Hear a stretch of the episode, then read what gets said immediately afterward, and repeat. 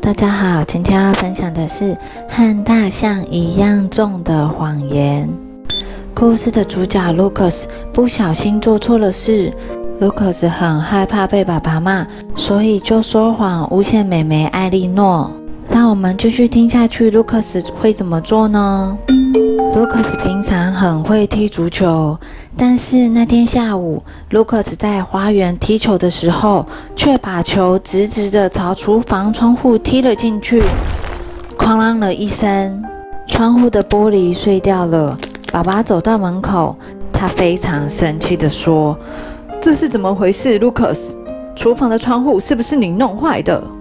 爸爸看起来快气炸了，所以 Lucas 不敢跟他说实话。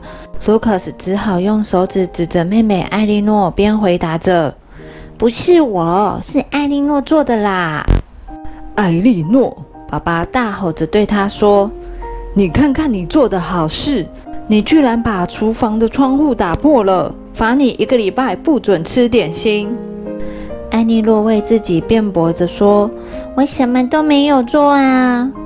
但是爸爸太生气了，根本听不进去他的话。虽然卢克斯成功让艾莉诺替自己背了黑锅，但卢克斯却一点也开心不起来。尤其是到了点心时间，看着艾莉诺一口都不能吃的时候，卢克斯的心情更糟了。睡觉时间，艾莉诺一句话都不跟哥哥说，砰的一声直接关上房门。卢克斯心想：“我说了一个大谎话，感觉好差。”那天晚上，卢克斯虽然躺在床上，却完全睡不着。自从说了那个谎以后，卢克斯觉得好像有一个好重的东西压在胃上。卢克斯心想。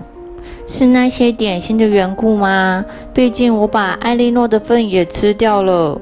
我一直想着被诬赖的艾莉诺，觉得她真的很可怜。隔天起床之后，卢克斯觉得胃上的重量还是好沉重。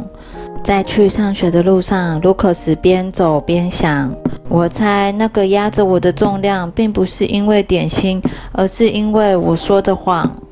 我说的谎就像一头大象，不管我去到哪里，都要背着它走来走去。在学校的时候，大象就坐在 Lucas 的腿上，，Lucas 根本看不到老师。吃午餐的时候，他也占了好大一个位置，，Lucas 也没有办法好好吃饭。甚至足球比赛的时候，，Lucas 最好的朋友杰瑞米居然说。：“Lucas 今天踢足球踢得很差耶。